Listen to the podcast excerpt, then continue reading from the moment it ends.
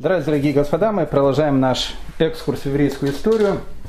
На прошлых э, уроках мы совершили с вами путешествие в средневековую Грузию, потом побывали э, в средневековой э, Азии, были на Кавказе вместе с караванами верблюдов, благополучно по Великому Шелковому пути добрались до Китая не заразились там коронавирусом и благополучно прибыли в Индию, э, в город-герой Качин, где мы познакомились с качинской еврейской общиной. Так как мы уже далеко отъехали от Польши, от Германии, э, как я сказал, мы продолжим наше путешествие, еще несколько уроков нас. Э, сегодня ожидает знакомство с великими мореплавателями, открывателями новых земель. Мы с вами познакомимся с Васко да Гама, Америка Веспуччи и другими товарищами, заканчивая Магеллана и увидим, что даже э, в этих, э, казалось бы, судьбоносных открытиях для человеческой истории тоже не обошлось без Рабиновича. После этого мы э, с вами останемся в районе Нового Света и несколько уроков посвятим понятию еврейского пиратства 16 века. Было и такое. И на еврейских пиратских кораблях был не веселый Роджер на черном фоне, а, а был Маген Давид, но об этом чуть позже. Так что э, садитесь поудобнее, мы начинаем и начинаем немножко издалека. В прошлом году мне посчастливилось давать уроки по истории испанского еврейства в городе Героя Толедо. Рядом с городом Героем Толедо находится другой город-герой, который называется Сеговия. Вместе с экскурсоводом мы отправились в этот город. В Сегове ничего не осталось от еврейской жизни, э, какие-то церкви, которые когда-то были синагоги. Потом экскурсовод нам скажет, сейчас мы вам покажем что-то, что действительно осталось еврейским. И он отвел, отвел нас за пределы города, некая такая гора. Э, и он говорит, вот на этой горе когда-то находилось древнее еврейское кладбище. Э, это кладбище было обнаружено в конце 19 века, и сейчас э, как бы, жители Сеговии знают, что тут было древнее еврейское кладбище.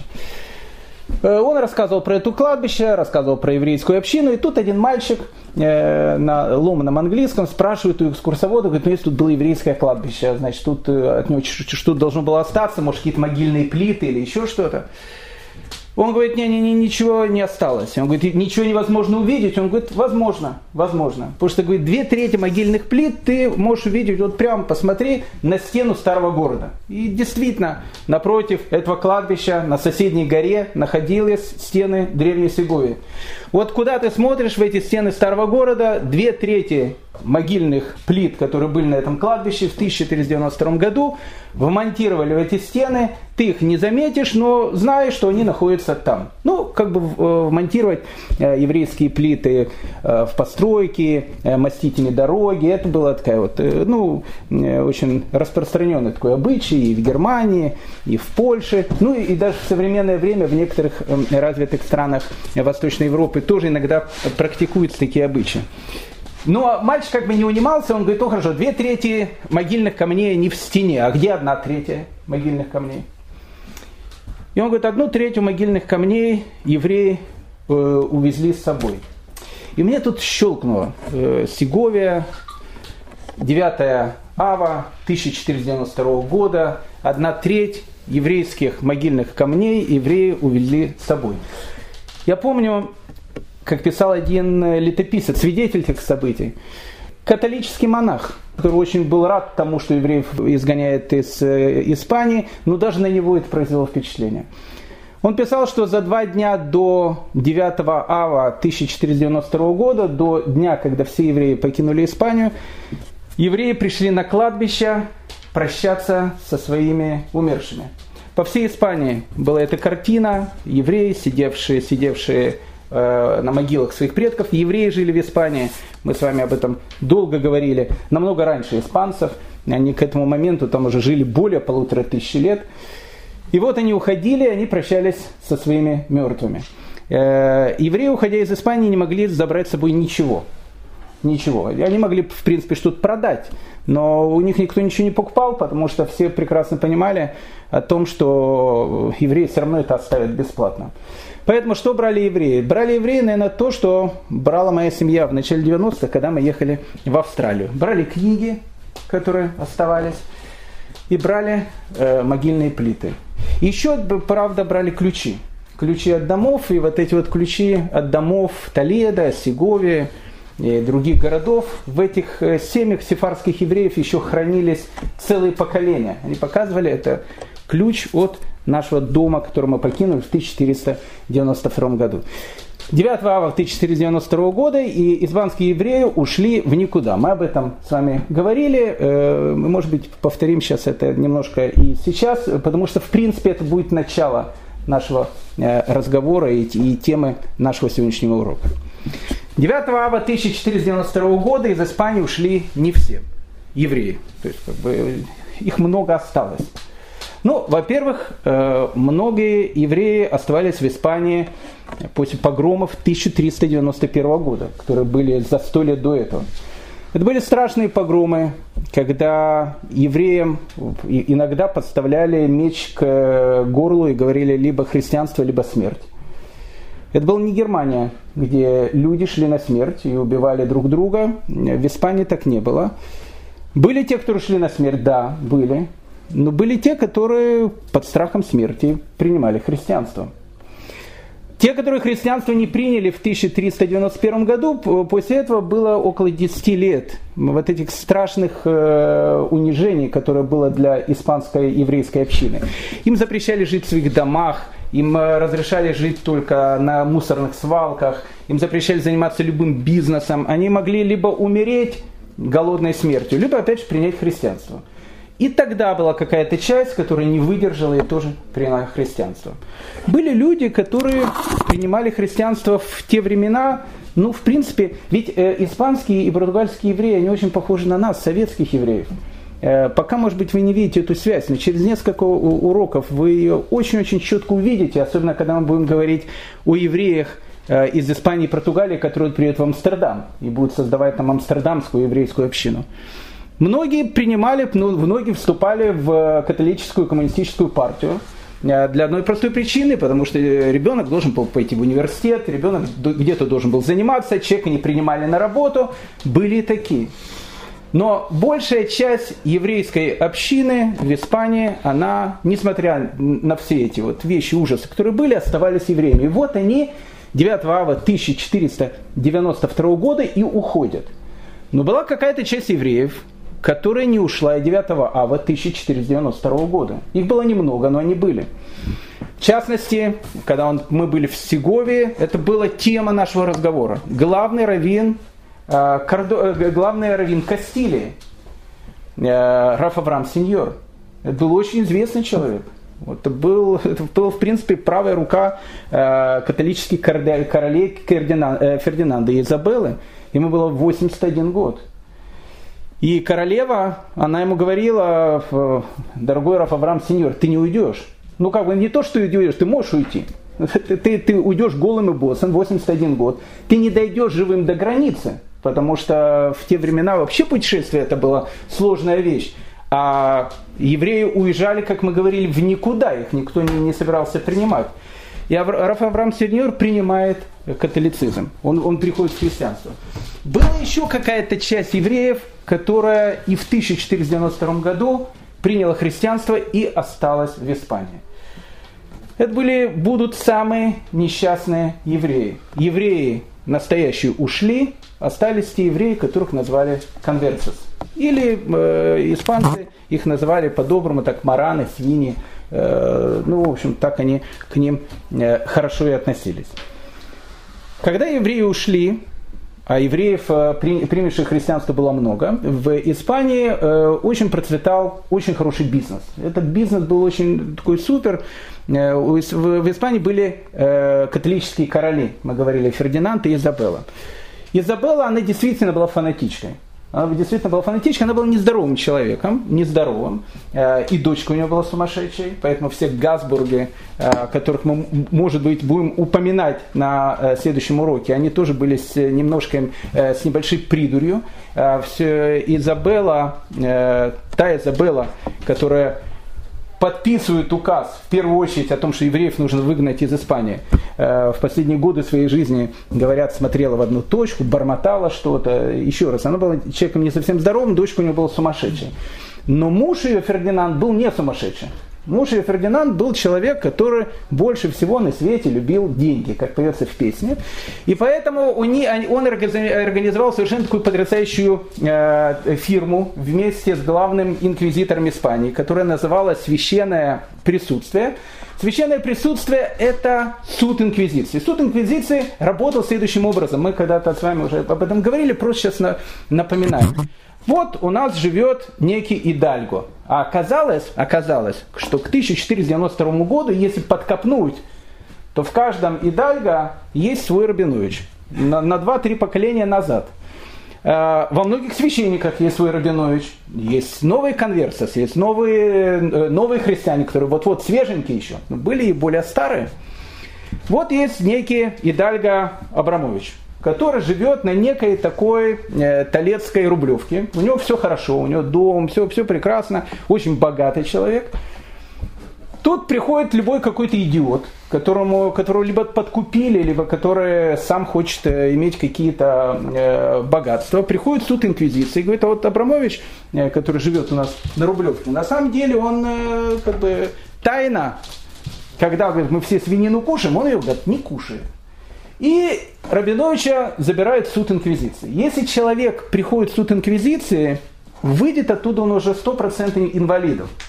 Это в лучшем случае. В худшем случае его сожгут на костре, потому что в Траквимаду он умирает в 1498 году. За 18 лет существования инквизиции э, по его приказу было сожжено 10 тысяч человек. Ни много, ни мало. Это, это много.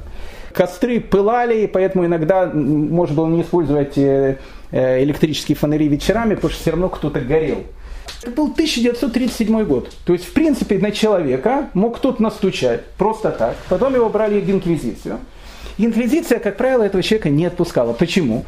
Потому что священное присутствие, в котором часть доли имела инквизиция, часть доли имел король Фердинанд, все имущество казненного человека переходило к ним. Поэтому для Фердинанда чем больше людей горело, тем было лучше, потому что тем больше было денег. Для инквизиции они люди были тоже очень религиозные, э, ну деньги тоже были нужны, поэтому им было тоже, чем больше горело, тем было лучше. Поэтому в 1492 году те, которые остались, для них как раз и начинается ад. Все начинается с того, что в 1505 году, через 13 лет э, после этих событий, глава инквизиции Кордовы э, решил действительно в Кордове устроить 1937 год. Видно, он пришел домой, видно, увидел о том, что в сейфе денег мало. Видно, подумал о том, что э, пора уже, значит, как бы обзавестись, человек все-таки не пожилой уже, деньги не заработал, на старость лет. И он в Кордове, в Гранаде, взял и арестовал 100 самых влиятельных идальго, которые там жили. У этих идальго, у этих дворян, которых он, которых он э, арестовал, у всех у них были еврейские корни. Их начали пытать, под пытками можно сказать все что угодно, да, что он марсианин. Начался процесс 1937 года. Головой вот этого тайной, э, тайного заговора да, объявили епископа Гранады, которого звали Талавера. Э, Талавера был тоже неугодный, он тоже имел еврейские корни. Я думаю, что этот Талавера был уже конченным таким католиком и так дальше. Но так как главный инквизитор э, Кордовы э, намеревался взять какую-то часть его полномочий, поэтому Талавера тоже в этот заговор и взяли. Посадили этих человек в тюрьмы, начал с 1937 год, и тут в самой Кордове начался бунт. Причем бунтовали испанские идальго. Почему? Потому что ну, если там э, все работало таким образом, так могли посадить любого человека, даже испанца. Могли сказать, что он испанец, но тайно исповедует э, иудаизм. Поэтому скандал дошел до короля, э, Сначала он, правда, шел до Ватикана, и даже Папа Римский, который был человеком очень таким святым, но даже Папа Римский сказал, что главный инквизитор Кордова, говорит, он хуже, чем разбойник. Потому что, говорит, разбойник, когда подходит обычно к своей жертве, он говорит либо кошелек, либо жизнь. И поэтому у человека есть выбор. Либо он дает кошелек, либо его убивают. Главный инквизитор Кордовы, говорит Папа Римский, забирает и жизнь, и кошелек одновременно. Это та ситуация, которая царила в Испании после 1492 года. В 1516 году, пока мы, пока мы подходим к теме, мы еще пока на кораблях не отплыли в поисках Нового Света. В 1516 году Фердинанд умирает, на своем смертном одре он передает власть своему внуку, человеку, который будет звать Карл I, он потом будет императором Священной Римской империи под именем Карл V. Мы с ним уже знакомились, когда говорили о Лютере, и близко с ним познакомимся на следующем уроке, когда будем говорить о пиратах. Э, так вот, умирая, Фердинанд сказал внуку, говорит, внучок, делай все, что угодно, но чтобы, говорит, огонь инквизиции не газ, чтобы это был вечный такой огонь. Поэтому Карл I, э, ему было 16 лет, когда он стал королем, э, к нему, правда, сразу пришла делегация евреев. Опять же, ну какие это евреи? Это евреи, которые уже перешли в католицизм более ста лет назад. Это такие же евреи, как были немцы в Германии в 1933 году. То есть у них уже там, э, они уже э, породнились с немцами, давным-давно считали себя немцами, но тут уже начинают э, выискивать, а у кого есть еврейские корни. И вот они пришли к Карлу Первому с довольно таким э, еврейским предложением. Они бы сказали, ваше королевское величество, давайте мы с вами договоримся такую вещь мы вам выплатим в качестве гарантии 400 тысяч дукатов. Деньги, ну, совершенно огромные. А, зачем? А, затем, что если кого-то из нас потом а, посадит инквизиция, это будет некая такая страховка, что наши семьи не лишатся денег. То есть у вас уже есть 400 тысяч дукатов. Нас не посадят, не посадят, это как любая страховая компания. Заболеешь, страховой компании плохо. Не заболеешь, страховая компания имеет деньги. 400 тысяч дукатов. Карл I, будучи еще мальчиком, может быть, и пошел бы на, на, э, на эту авантюру, но инквизиторы, которые были рядом, сказали, что, видишь, евреи тут начинают подкупать. И тут начинается эта вещь, которую епископ Толеда, которого звали Силизий, в принципе, он вбил последний гвоздь в гроб э, испанского еврейца, открыв такой закон, который назывался Лемьеза. Про Лемьезу мы с вами уже говорили. Лемьеза – это культ крови, культ чистоты крови. Но на самом деле в 1933 году полностью этот закон повторил Адольф Гитлер. Начал его делать э, главный епископ Толедо, Силеций. Он сказал следующую вещь. Он говорит, смотрите, у нас в, в Испании огромное количество есть богатых людей, и дальга, священников и так дальше. Мы должны всех их проверить до третьего, четвертого, пятого колена – Потому что если у них есть часть еврейской крови, говорил Селезий, еврейская кровь, она никуда не уходит. Это буквально слова Гитлера. Гитлер не будет ничего нового придумать, он будет только говорить тот культ чистоты крови, который в Испании господствовал до конца XIX века. Ну, как бы принять это постановление даже сам Карл I боялся. По одной простой причине, потому что начнут сажать вокруг всех. И не знаю, может у Карла I тоже кто-то там э, где-то в роду был. Для того, чтобы принять этот закон, Силезию нужно было дать фальшивку. И он дал эту фальшивку. Интересная фальшивка, она называлась «Протокол константинопольских мудрецов». Потрясающая вещь. В конце 19 века создали точно такую же фальшивку, только уже русская царская охрана. Она назывался «Протокол сионских мудрецов». На самом деле это не новое. «Протокол константинопольских мудрецов» фальшивка, которую написали местные доминиканские монахи с ошибками и так дальше. Но все ее приняли за чистую монету. В этой фальшивке было написано о том, что евреи хотят править всем миром. Но это уже понятно, какие в протоколе сионских мудрецов. Но самое главное там было написано, что в протоколе константинопольских мудрецов, что каждый еврей должен принять христианство, просто должен принять христианство, для чего? Чтобы разрушить родную христианскую церковь изнутри. Поэтому любой еврей, который так или иначе когда-либо принял христианство, он это сделал только из одной простой причины, чтобы разрушить церковь изнутри. Поэтому не может быть ни священником, ни богатым человеком, ни влиятельным человеком, человеку, у которого есть капля еврейской крови. В Испании начинается культ расы, расовый культ, культ чистоты крови. Мы с вами говорили опять же об этом, мы говорили с Санчо Панса, слугу Дон Кихота, который сам Сервантос пишет о том, что у э, Санчи как раз все было нормально, потому что он был из, из христиан. У крестьян не было еврейской крови, а вот у Дон Кихота это была проблема, потому что, не знаю, у любого идальга плюс-минус может быть э, проблема с тем, что кто-то когда-то у него был евреем. Это евреи, которые живут в Испании, которые остались в Испании. Теперь, э, после 1492 года для новообращенных евреев, конверса, новых христиан, граница была закрыта, они не имели права выезжать за территорию Испании, и они находились там. Соседняя Португалия. Мы тоже долго об этом говорили, поэтому я не буду растекаться мыслью по древу. Буквально два-три слова скажу, потому что нам надо э, отправляться в плавание, потому что корабли э, Васка да Гамы не ждут. Они должны уже отплыть лето 1497 года. А, э, в Португалии ситуация была плюс-минус такая же. Мы с вами говорили, что половина испанских евреев э, куда-то надо было идти. Умные уехали в Турцию.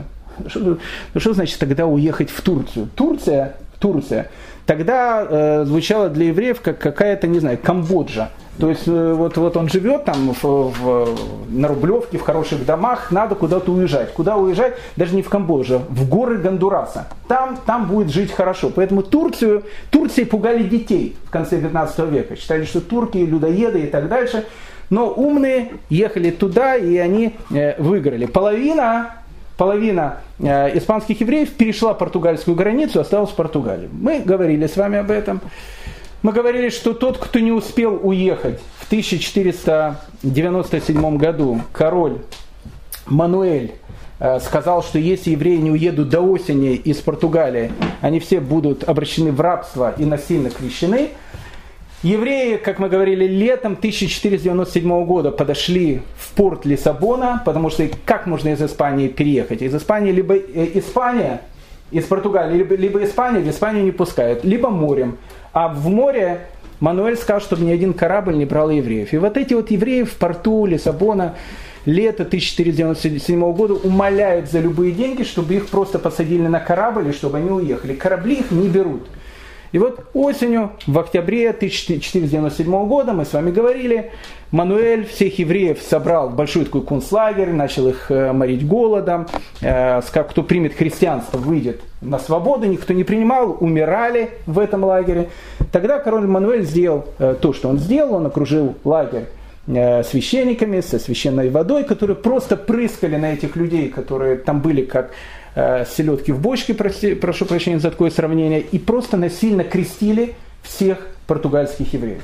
После этого насильного крещения 1497 года ни один еврей из Португалии не мог выехать. Правда, король Мануэль сказал, что он дает евреям на 20 лет, но он как бы закрывает глаза. Он понимает о том, что их крестили насильно, э, он закрывает глаза. Даже если это поколение тайно что-то будет делать, король Мануэль на это смотреть не будет. Главное, молодежь вырастет уже в традициях комсомола, э, пионерии и так дальше, и у них не будет всяких этих э, вещей, которые были у стариков.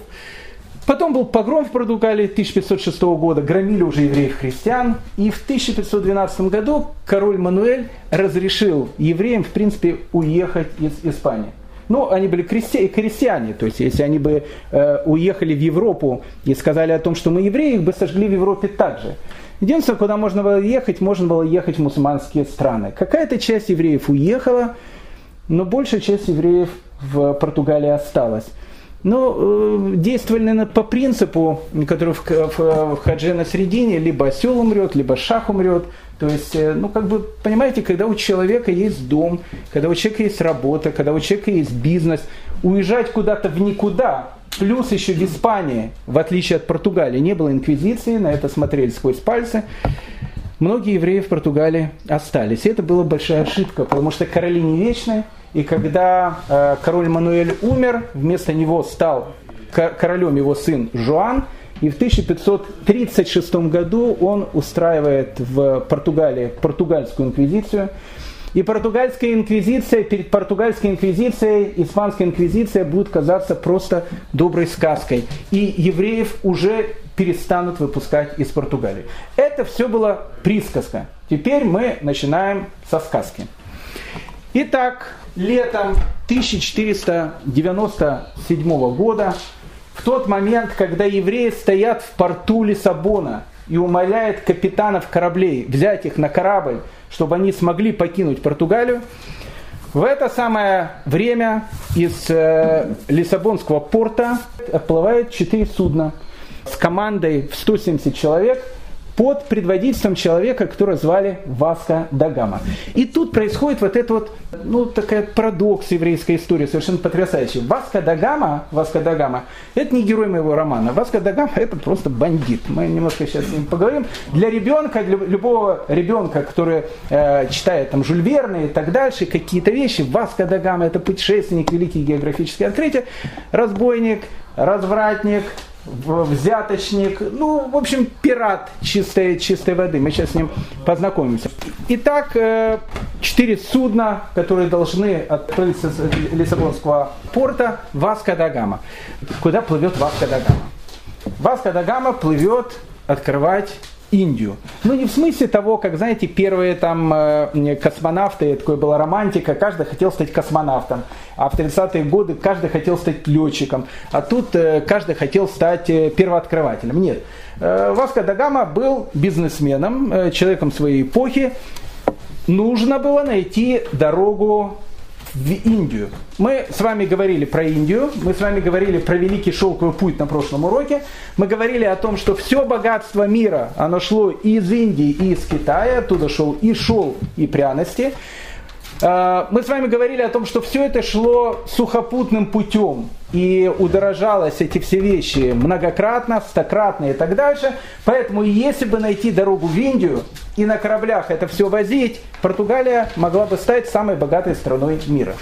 До этого, в 1492 году, Христофор Бонифатич Колумб, посчитав о том, что Земля круглая, а мы об этом с вами говорили, решил, что если из Испании плыть на запад, совершив круг вокруг Земли, он обязательно приедет в Индию. И где-то он по-своему был прав. Только он не учел, что по дороге в эту самую Индию будет находиться Америка. Поэтому Христофор Бонифатьевич Колумб открывает Америку, считая о том, что он открыл Индию.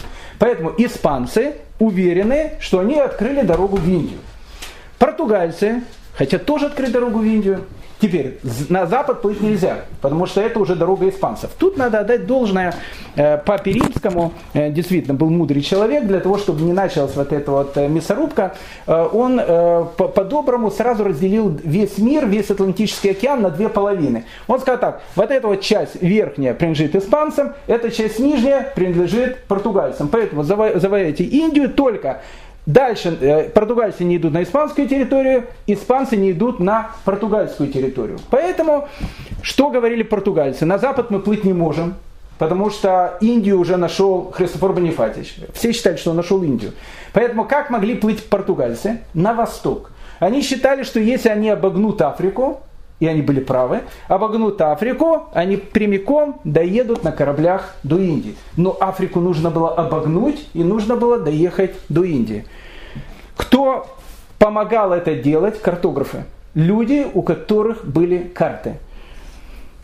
Васко да Гама, садист, разбойник, развратник, э, герой э, не моего романа, был ближайшим учеником человека, которого звали Раф Авраам Закута. Раф Авраам Закута был математиком и был величайшим картографом. В свое время он жил в Испании, и в Испании он был великим картографом. 1492 год. Он не принимает христианство, он бросает все, что у него было, он приходит в Португалию. Португальский король Мануэль видя о том, что пришел такой академик, берет его в, в свой двор, он становится картографом, королевским картографом, и Васко да Гама все свои карты, все свои астролябии, при помощи которых он открывал э, дорогу в Индию, он пользовался э, тем, что ему дал Раф Авраам Закута. И тут вот эта вот улыбка истории. Лиссабонский порт, лето 1497 года. Стоит его учитель Раф Авраам Закута, который не может уплыть из Португалии. Он не хочет, чтобы его насильно крестили. И его ученик, если так можно сказать, Васка Дагама, который отправляется э, на поиск новых земель для того, чтобы, в общем, как бы э, захватить э, Индию, захватить новые страны и чтобы обогатить португальскую корону. Четыре корабля Васка Дагама выходят из Лиссабонского порта. Через практически год они приплывают к берегам Индии. И поэтому Васко да Гама был тот, кто открыл действительно морской путь в Индию. Он подплывает к городу Калькута, и тут вот и начинается история э, про э, нашего Рабиновича. Э, увидев с кораблей берег, а это побережье Индии, где находится Калькута. Э, четыре корабля, вернутся их, правда, два, их было 170 человек, вернется 50 человек, но неважно, дорога уже будет открыта. Вот эти вот корабли, которые приплыли к Калькуте, э, они стоят на рейде, потому что они э, хотят пока еще мирно высадиться на берег. И вдруг они видят, что со стороны берега плывет некая такая лодка, разукрашенная, красивая лодка, на которой стоит очень красиво одетый по-восточному человек. Он был совершенно седой, у него была белая борода, седая борода, седые волосы. Э, потом он Васко да Гама скажет о том, что несмотря на то, что я такой седой, мне 40 лет. У меня жизнь, говорит, была сложная, поэтому я выгляжу как Карл Маркс сейчас такой седой. Э, подплывает, подплывает человек на, на этом баркасе, он э, высаживается на главный корабль, на котором находится Васко да Гама, и на чистом испанском языке говорит ему, я рад вас поприветствовать э, в солнечном городе Калькута. Э, Васко да Гама удивляется, потому что человек говорит на, на чистом испанском, без, э, без акцента.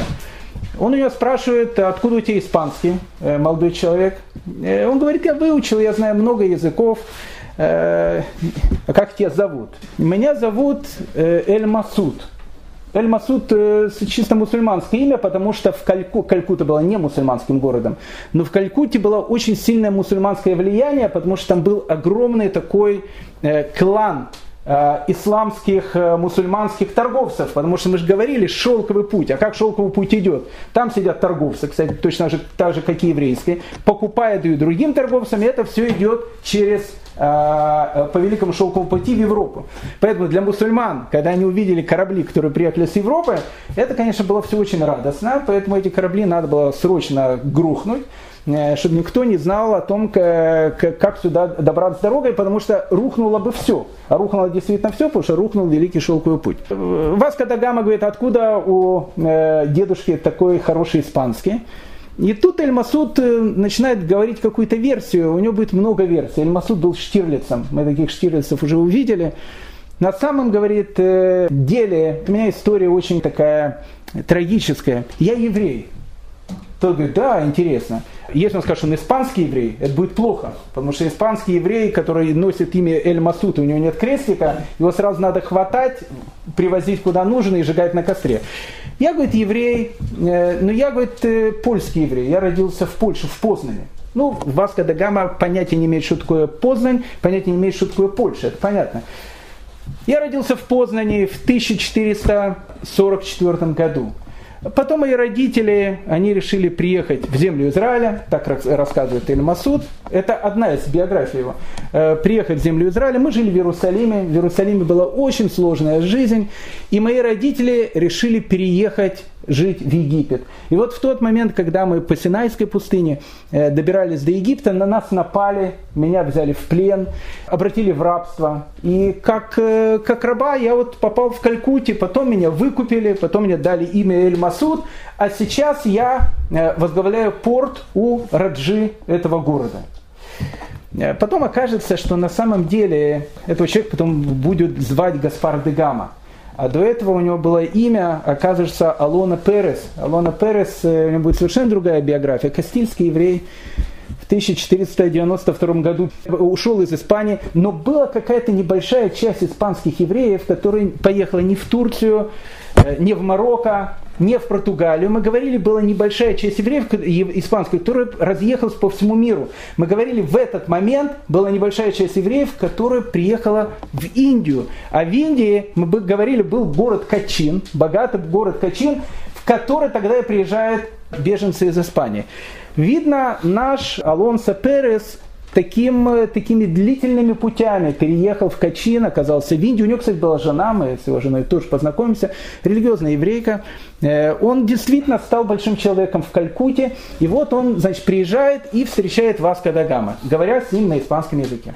Васко да Гама был то, что называется, калач протертый очень, очень серьезно. Он сам был бандитом, и он как бы, ну, но он э, все эти вещи он понимал хорошо, ведь он всю Африку проплыл, там много, сколько, сколько я зарезал, сколько перерезал, это про Васко да Гама. Во втором своем э, плавании Васко да Гама он поймает, э, он начнет пиратством заниматься по дороге, поймает корабль, на котором будут плыть и мусульманские паломники, которые вообще его не трогали, ничего, он захватит эти корабли, полностью всех ограбит, потом мусульман посадит в трюм и живьем сожжет на корабле. Потом будет всем хвастаться, как он, значит, людей грабанул. Это Васка Дагама. То есть он, он понимает все эти вещи. Что-то он чувствует, тут не сходится. То есть он приехал на этом корабле, и он говорит э, Эль Масуду о том, что ну, ты можешь э, посидеть в моей значит, каюте, ты мой гость, а своим людям, пиратам, говорит людей, значит, индусов, которые пришли с ним на другой корабль, и, и там, в общем, ну, как вы сделаете, как мы обычно делаем, раскаленное железо, утюг, вывести в лес и так дальше. И, в общем, как бы они все вам расскажут. Этих индусов взяли, начали пытать, Э, оказалось, что э, Эль-Масуд, он действительно Эль-Масуд. Но Эль-Масуд не глава порта, а он, оказывается, является адмиралом флота э, Раджи Калькуты.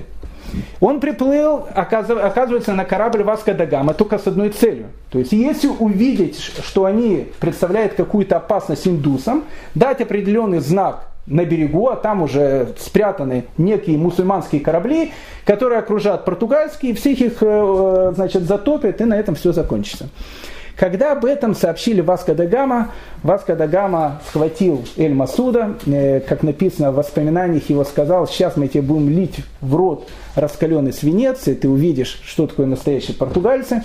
Э, поэтому, если хочешь остаться живым, приезжай, значит, едь к э, Раджи Калькуты и скажи, чтобы он нас принял. Э, Эль Масуд, как, как это ни странно звучит, согласился. Сказал, знаете что, я готов с вами сотрудничать полностью. Готов с вами сотрудничать. Он приезжает, приходит к Раджи Калькуты, говорит, приехали португальцы, на самом деле они люди мирные, хорошие, добрые, э, они хотят тут торговать с нами. Ну, Раджа сказал, значит, э, Васко Дагам может спуститься, мы с ним можем поговорить. Васко Дагама начитался истории про Христофора Бонифача Колумба потому что он считал, что он тоже Индию открыл, только с другой стороны. А Христофор Бонифатьевич Колумб говорил о том, что индусов, которых он встретил, это на самом деле были индейцы, он давал всякие побрякушки, какие-то там зеркала, какие-то из Алиэкспресса маленькие, знаете, такие игрушки за 10 рублей. И, и эти э, индейцы, они так радовались, когда это все получали, давали им там золото, все что угодно. Ну и поэтому Васко да Гама, когда приехал тоже к Индии, он тоже в Алиэкспресс закупил на там несколько тысяч рублей всяких э, светящихся фонариков, там, э, жвачек и так дальше. И он приходит, значит, к Раджи Калькуты э, и дает ему эти подарки. Когда он дал эти подарки, Раджа Калькуты говорит Эль Масуду, переведи этому товарищу, ну, на, инди, на индийском языке, надо сказать, этому человеку с рогами, то, что на латыни называется козлу, о том, что к Раджи Калькуты с игрушками из Алиэкспресс не приходят. Если он хочет предложить, он может мне дать золото или драгоценные камни. Васко да Гама не понял, что он имеет представление с людьми древнейшей культуры, у которых культура была в то время, когда предки Васко да Гама еще э, бегали полуголые э, и лазили по деревьям. Раджи Калькуты не полюбил португальцев, не полюбил, с мы с вами торговать не будем, ничего не будем. И Васко да Гама немножко э, закупил специй, пряностей, э, но он, но он открыл путь в Индию. И он решает вернуться домой. И тут он предлагает Эль-Масуду предложение, от которого, казалось бы, Эль-Масуд, э, ему будет трудно отказаться. Он говорит, послушай, что ты тут делаешь? Давай ты поешь со мной в Португалии. Все твои братья, там, евреи, они уже давно крестились. Они уже давно живут там. Я тебя познакомлю с королем. Ты человек очень умный, ты человек, разбирающийся в, в картах, в мореходном деле и так дальше.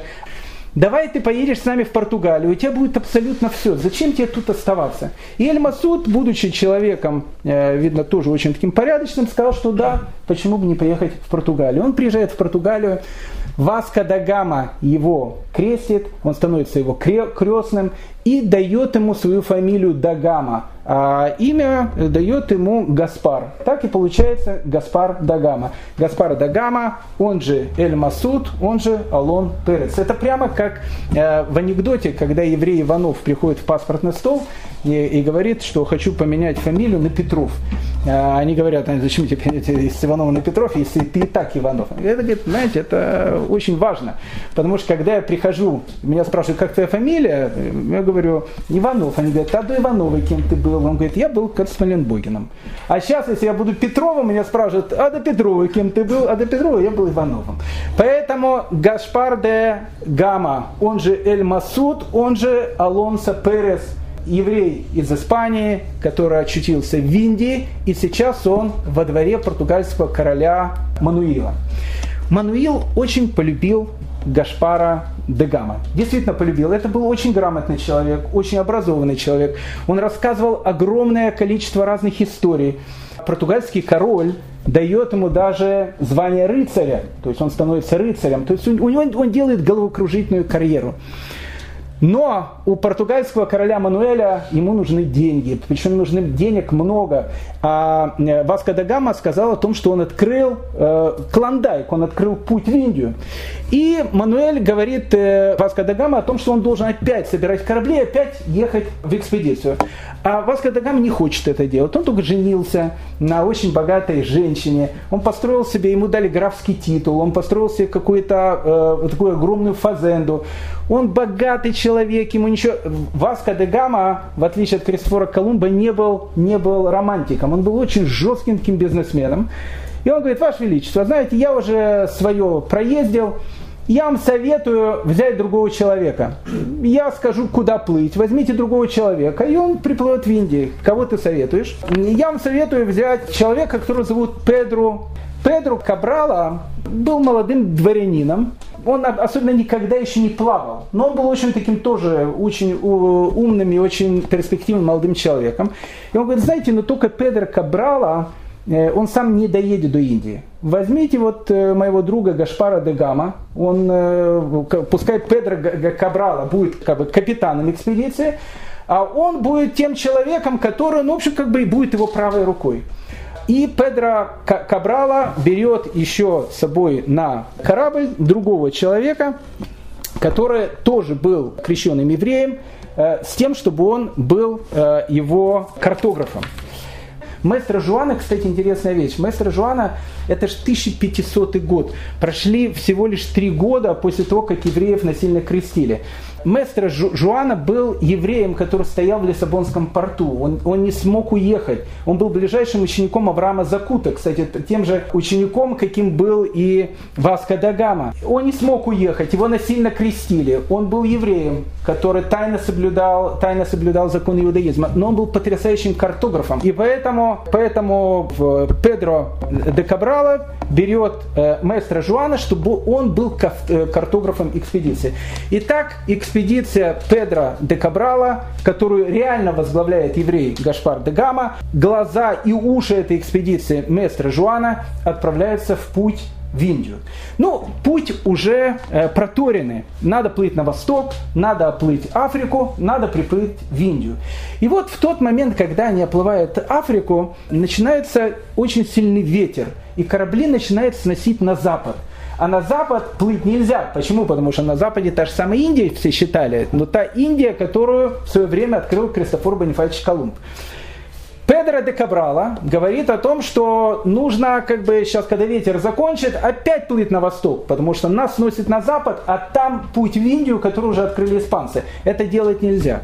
И ему говорит Гашпар де Гама и мистер Жуана о том, что, знаете, давайте, давайте посмотрим. А вдруг мы откроем на западе часть Индии, которая не принадлежит испанцам, а которая, может быть, принадлежать португальцам.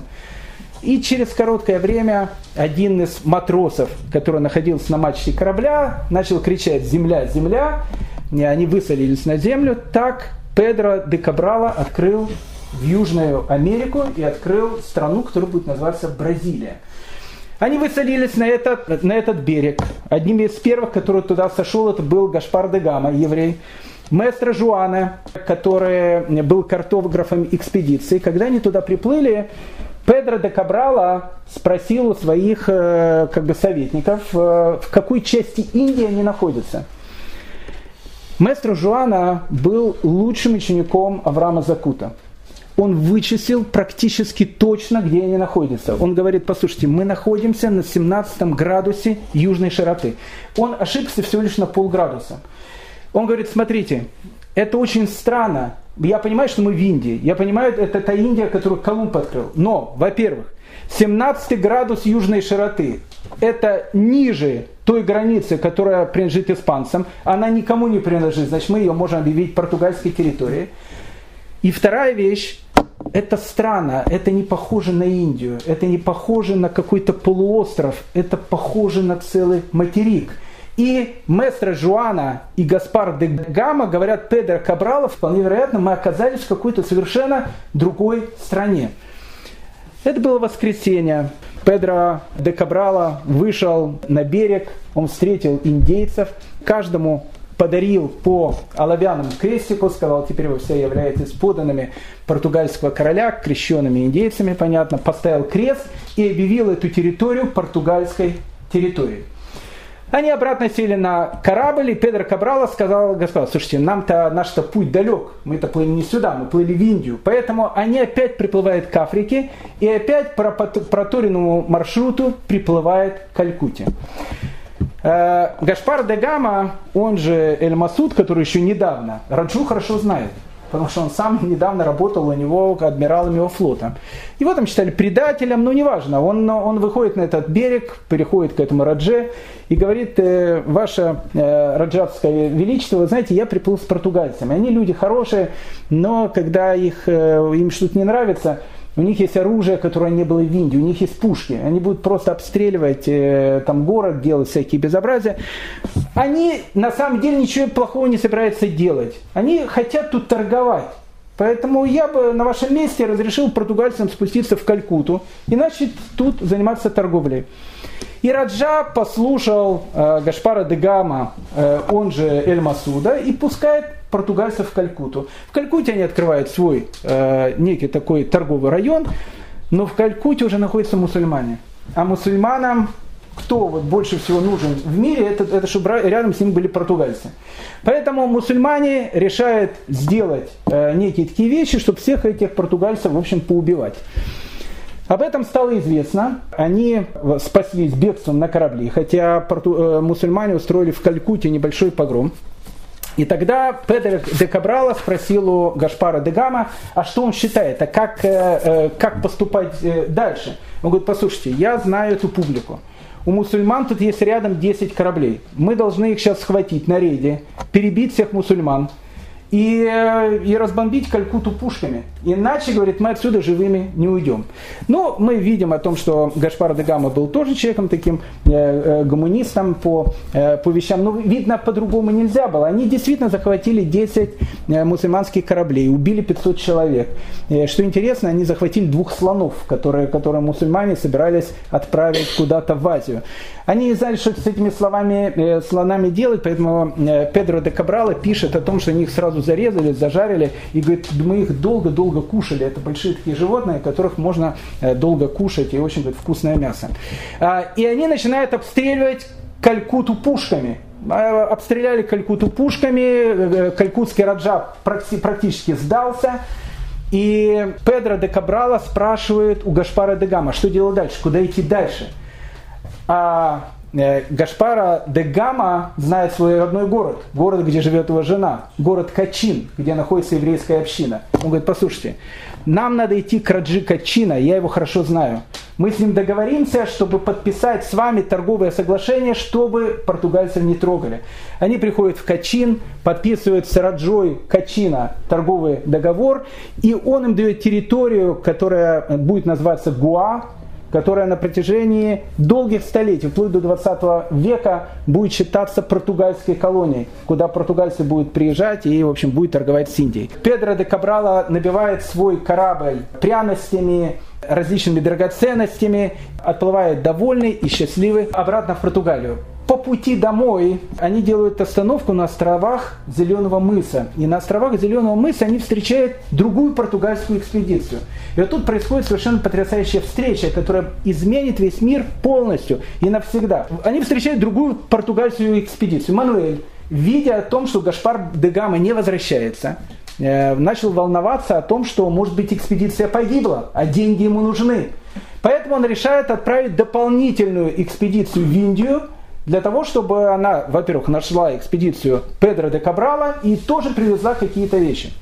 Эту экспедицию возглавляет совершенно потрясающий итальянец, которого звали Америко Веспуччи.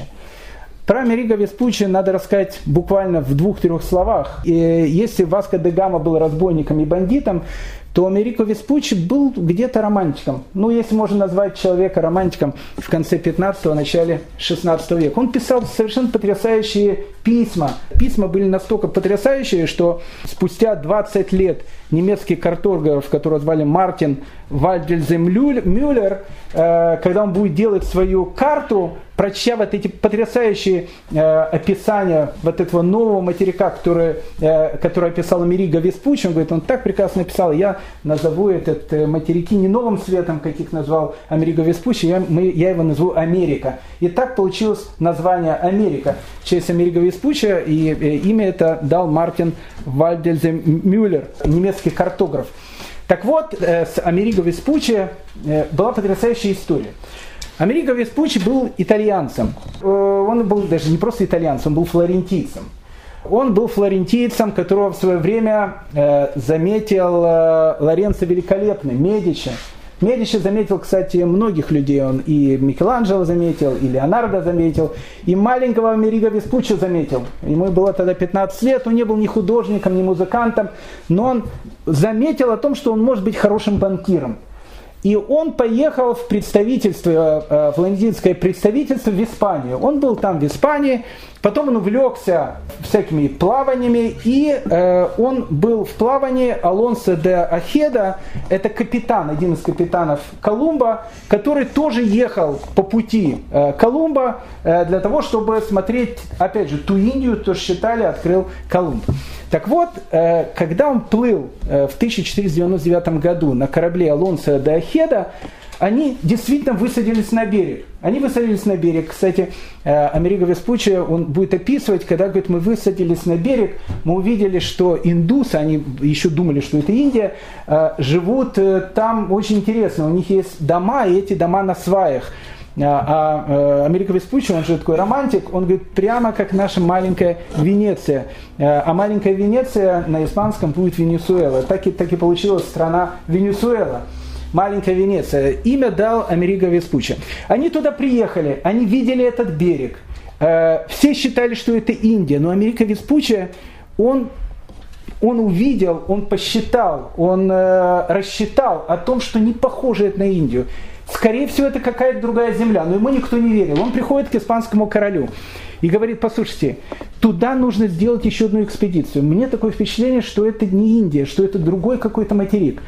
Испанский король, тогда был еще Фердинанд, э, он итальянцам не очень доверял, и говорит ему, да, нет, у нас сейчас нету денег. Когда нету денег у испанского короля, нужно идти к португальскому королю. Потому что португальский король Мануэль был готов на все авантюры.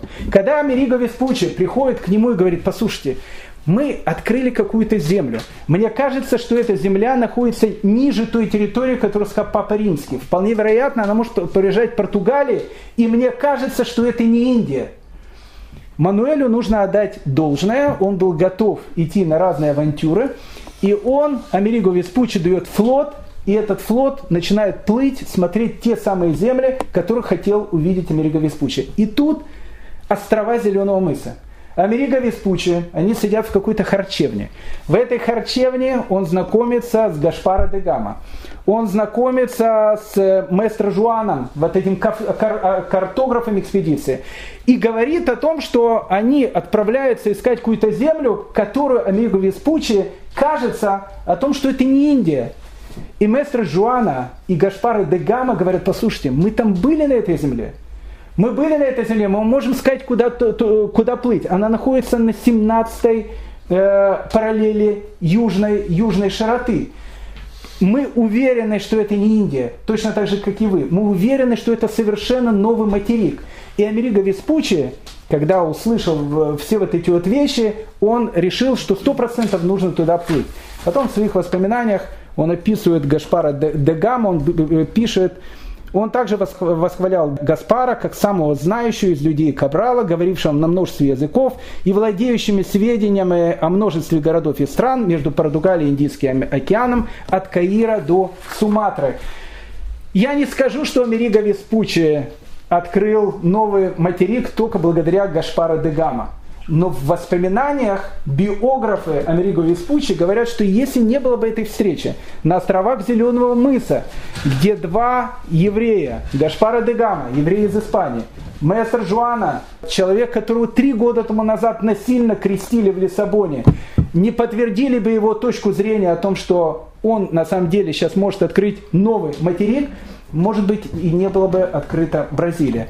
Он, э, не была открыта э, Южная Америка. Они приезжают в Южную Америку, они приезжают в Бразилию.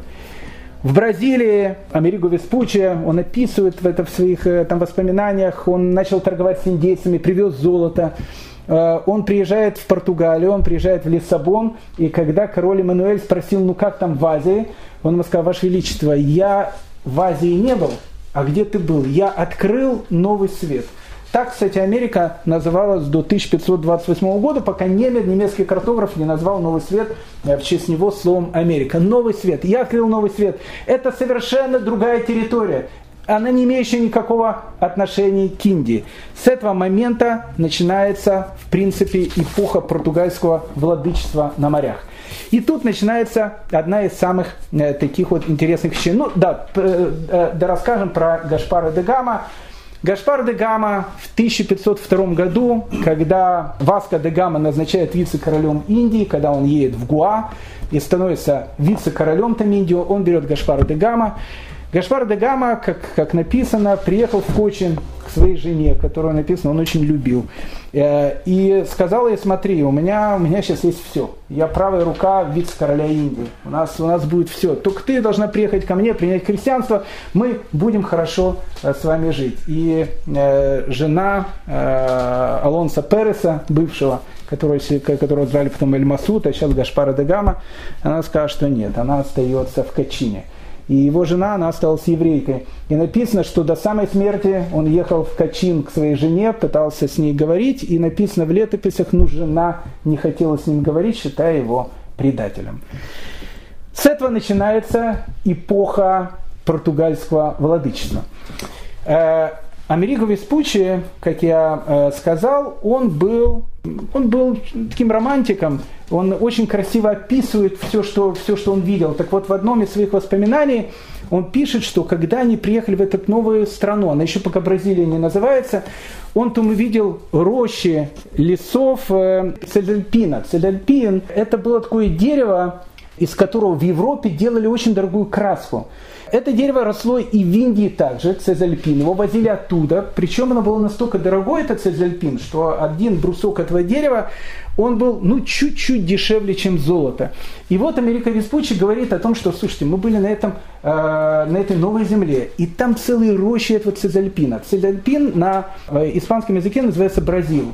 Поэтому вот эти вот рощи Цезальпина э, потом и назвали э, территорию, которая будет называться Бразилия.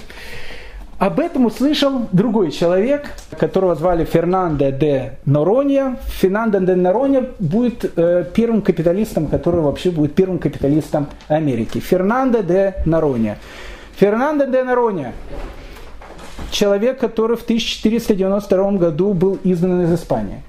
В 1497 году стоял в порту Лиссабона и просил, чтобы его отпустили из Португалии. Его не пустили, его насильно крестили. И тут Фернандо де Наронья слышит такие вещи. Там есть э, какая-то далекая страна. В этой далекой стране растут целые леса этой Сезальпини, этого Бразила. Если наладить его производство, если это привозить в Испанию, можно стать очень богатыми людьми. Но для того, чтобы туда плыть, нужно соорудить экспедицию. Экспедиция – это большие деньги. Король Мануэль этим не собирается э, заниматься. Фердинандо де Наронья решает сделать потрясающую вещь. Он решает найти группу еврейских конверса, евреев, тех маранов новообращенных, с тем, чтобы они вложились деньгами, чтобы они соорудили экспедицию, отплыли на далекие страны, и в далеких странах может быть, они могут сделать какое-то поселение, на которых на евреев никто не будет обращать внимания, где евреи свободно смогут э, исповедовать иудаизм. Э, он приходит к королю Мануэлу и говорит о том, что, э, Ваше Величество, если я возьму флот, и если я поплыву в эту далекую страну, я готов оттуда привозить Бразил, я готов оттуда привозить эту вот Сезельпинию. Мануэль говорит, это хорошая идея, я не вкладываю туда ни копейки, я тебе даю все права на эти плантации с тем, что 50% тебе, 50% мне. Фернандо де Нарилья сказал по рукам и отплывает в Бразилию. Фернандо де Нарилья был и человеком, который, в принципе, и назвал эту, эту, эту страну Бразилией, потому что там были эти рощи этого Бразила, этого Цезальпина. Фернандо де Нарилья и другие евреи-конверсы, которые приехали на эту новую территорию, еще раз стали первыми капиталистами этой э, Америки. Они открыли огромные территории, где они занимались лесозаготовкой. Только в одном 1506 году они заработали около 50 тысяч дукатов. Это были гигантские деньги. Это, это деньги, буквально они за э, каких-то два года они стали богатющими людьми, которые жили в Португалии. Э, интересно, Мануэль, он настолько, э, ну, как бы был доволен, потому что 50% шло ему. Мануэль становится очень богатым королем. Португалия сейчас будет самой богатой страной мира. Э, он настолько был э, благодарен Фернандо де Нарония, что он говорит, я даю тебе право назвать один из островов в честь твоего имени. И вот острова, которые э, находятся рядом с Бразилией, которые в свое время Америка Веспучин описал, описал как рай на земле, до сих пор называются острова Фердинанда де Нарония. Фердинандо де Нарония был шутник – он, он э, посылает нам какое-то послание. Это послание, кстати, до сих пор из Бразилии. Географическое послание о том, что помните, что я еврей. Я помню, что я еврей. Э, ну, во-первых, у него был э, корабль, который назывался Святой Христофор. Когда он еще только отплывал, он был Святой Христофор, было все нормально. Это был его корабль. Когда он уже стал богатым человеком, можно сказать, стал на ноги, он его официально переименовал и назвал его еврейка. Поэтому э, Фернандо де Нерония уже плавает на корабле, который не, не святой Христофор еврейка. Э, интересно, он открыл гавань э, на 33-й э, параллели к югу от экватора. И он открыл эту гавань, и он эту гавань назвал Ханаан. Кнан, она до сих пор так называется. Это никто не заметил, но э, Фернандо де Нерония, у него были еврейские картографы, они знали, что на 32-й параллели только уже с северной широты, на северном полушарии, как раз находится земля Израиля. Как, как раз находится тот самый Ханан. Он открывает 32-я параллель с юга, с южного полушария и называет этот порт э, Ханан, и так он называется до сегодняшнего дня. Да, еще одна очень важная вещь, э, которую нужно сказать. Португальцы своих новообращенных пускают в плавание. Поэтому мы видим очень большое количество новообращенных, которые плавают на кораблях, э, и это было совершенно нормально. В Испании ситуация была совершенно другой. Испания была закрыта, в Испании новообращенным запрещалось покидать Испанию и запрещалось приезжать на новый свет, запрещалось ехать в Индию. Поэтому обычно, когда на испанских кораблях будут какие-то португальцы, в 99% случаев можно быть уверены, что это португальцы настоящие Рабиновичи.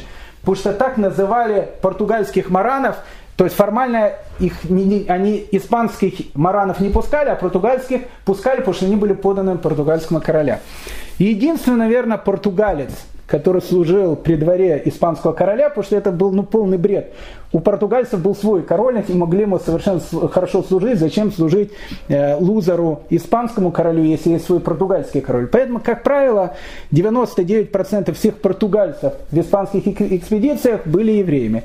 Кроме одного португальца-португальца, это Фернандо Мигелан, он действительно был португалец-португалец, он действительно служил при дворе испанского короля, но его правой рукой был Хуана де Аранда, без которого он просто никуда бы не отплыл бы, он был португалец фамилия Рабинович. Э, и тут э, начинает череда освоения новых территорий. Э, в 1520 году человек, которого звали Жуан Родригес Кабрильо, он был испанским мараном, Э, причем ну, Мараном таким старым, не, не 1492 года. Долго, кстати, выясняли о том, что он был Мараном, только относительно недавно это выяснили. Он был э, участником экспедиции Кортеса. Кортес это тот человек, который перерезал Мексику и, в принципе, в Мексике он и создал государство Мексика.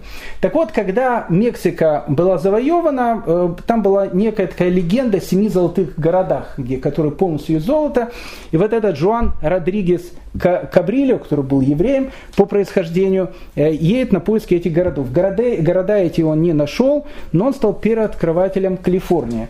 Поэтому первый открыватель Калифорнии это тоже еврей Маран Жуан Родригес Кабрили. Он, кстати, погиб в бою с индейцами, на месте, где э, потом будет э, сделан городок с популярным таким названием Санта-Барбара. У португальцев, как мы сказали, они открывают новый свет своей дорогой, испанцы открывают новый свет своей дорогой.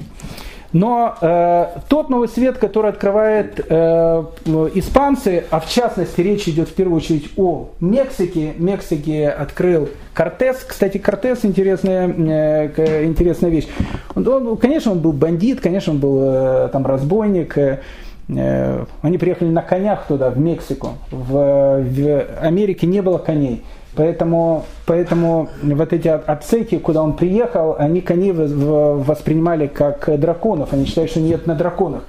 В Мексике, в Америке не было собак. Они приехали с собаками, которые там разрывали людей. Поэтому вот эти вот, их было 500 человек. Они покорили более чем 100 тысячную армию ацеков. У них были пушки, пушки, кони, которых они воспринимали как драконов, эти собаки, которых они воспринимали как чудовищ. Они захватили всю Мексику, и, и после того, как была захвачена Мексика, была создана Мехико. Там находится, находилась гора, где от, э, от, ацеки приносили, делали свое жертвоприношение. Туда начинает приезжать католическая церковь, туда начинает приезжать инквизиция. Инквизиция начинает приезжать, э, приезжать в э, Мексику.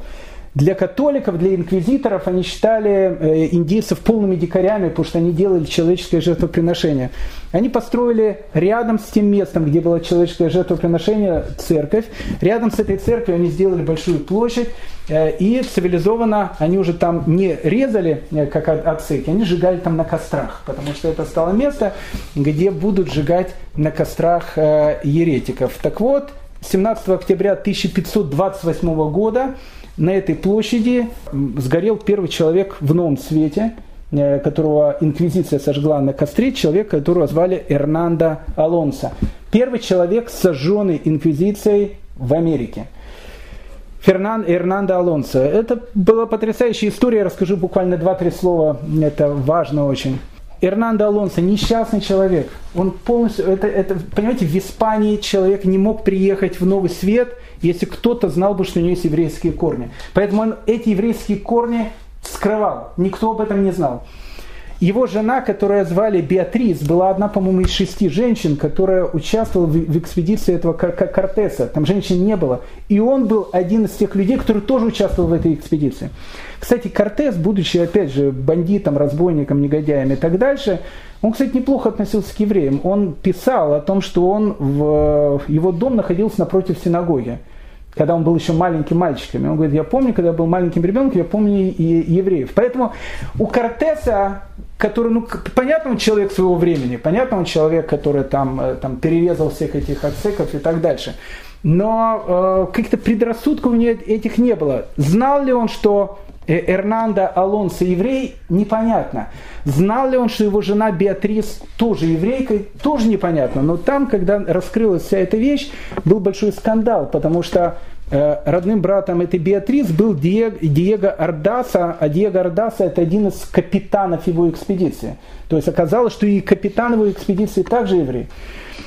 Как это все раскрылось? Э, раскрылось, э, у него это Беатрис, которая участвовала в этих покорениях Мексики, тоже умерла, и он женился э, второй раз на женщине, которую звали Изабел, которая потом под пытками тоже оказалась, она была потомком Маранов. И вот, когда они поженились, сразу же, уже после свадьбы, сказал, что Изабел, смотри, я как бы тебе должен сказать о том, что мы, конечно, выглядим как католики, но ты же знаешь о том, что мы евреи. И мы должны э, тайно, как мы можем, соблюдать э, законы иудаизма. Непонятно, скорее всего, Изабел кому-то проговорилась. Кто-то кому-то сказал. Как бы там ни было, э, Арнандо Алонсо схватила инквизиция. Инквизиция схватила его, он молчал, молчал под пытками, ничего не говорил, но его новая жена Изабель, увидя эти пытки, она рассказала абсолютно все. Рассказала все, что ей рассказал муж. Он расскажет, что когда родился их первый ребенок у, с Беатрис, После того, как его крестили, он его принес домой, надо его обмыть водой заново, чтобы смыть эту воду, которую на него налили. Его жена зажигала субботние свечи. Изабел говорит о том, что и он ей говорил о том, чтобы они тайно должны соблюдать законы э, иудаизма. Это был взрыв среди ясного неба. Почему? Потому что Эрнандо Алонсо был э, ну, приближенным Кортеса. Брат э, его первой жены Беатрис, Диего Ардаса, был один из э, капитанов его корабля. Разгорался огромный скандал. Э, этот скандал на Кортес никак не повлиял, потому что Кортес тогда уехал из Мексики. Его как это замяли. Но 17 октября 1528 года Эрнандо Алонсо э, сжигают практически на том же месте, где ацеки сжигали, приносили свои э, человеческие жертвоприношения, и он становится первым э, человеком, которого инквизиция сжигает в новом свете. Итак, начало 16 века. Несчастные евреи, которые остались в Испании, в Португалии, они участвуют в открытии нового света. Но я вам хочу сказать, что в 16 веке у евреев начинается и другая история. Эти самые португальские, испанские евреи сейчас будут одними из главных героев, э, которые будут участвовать в таких понятиях, как еврейское пиратство. И был остров такой, он назывался Ямайка. Ямайка стал, стал, в свое время стал еврейским островом, потому что жена сына Колумба э, решил там открыть небольшую еврейскую колонию. А, а потом на этом острове Ямайка англичане откроют такой город, который будет называться Порт-Рояль. Порт-Рояль это будет, ну, для тех, кто читает э, всякие пиратские романы, это, ну, это, конечно, это центр, центр всего этого пиратства. В этом центре пиратства, поверьте мне, э, одну из главных ролей будет играть э, евреи. И это, это очень интересная часть еврейской истории, которую мы посвятим обязательно несколько уроков. Э, итак, в следующий раз мы с вами познакомимся с еврейскими пиратами. Сначала не Карибского моря, а потом Карибского моря также. Всем большое спасибо.